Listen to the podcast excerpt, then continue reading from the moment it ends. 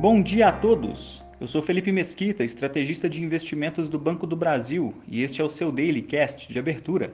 Hoje é terça-feira, dia 3 de maio de 2022, e em meio aos feriados que mantêm bolsas na Ásia fechadas, decisão de política monetária na Austrália e dados na zona do euro movimentam os mercados. Nos Estados Unidos, os índices acionários alternaram sinal ao longo do pregão e fecharam em alta, mas as cotações no mercado futuro operam no campo negativo agora pela manhã. A agenda de hoje conta com o relatório JOLTS sobre emprego e encomenda à indústria de março, além de grande expectativa sobre a decisão de política monetária americana que será divulgada amanhã.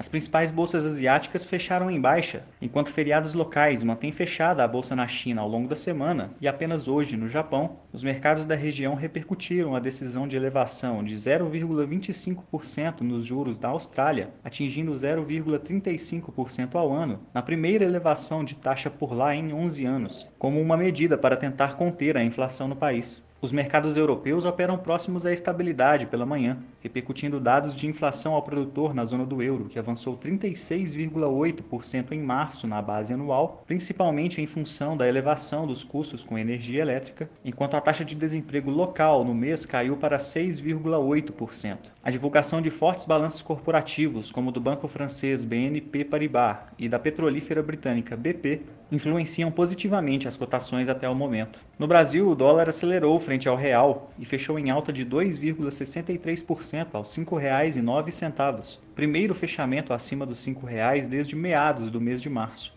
Já o Ibovespa operou em volatilidade acompanhando mercados externos e, apesar da recuperação nas horas finais do pregão, fechou em baixa de 1,15%. Hoje o mercado aguarda divulgação de produção industrial de março e das vendas de veículos novos de abril, além do primeiro dia de reunião do Copom, que divulga a decisão de alteração na taxa Selic amanhã no fim da tarde. Ficamos por aqui. Um bom dia a todos e até a próxima.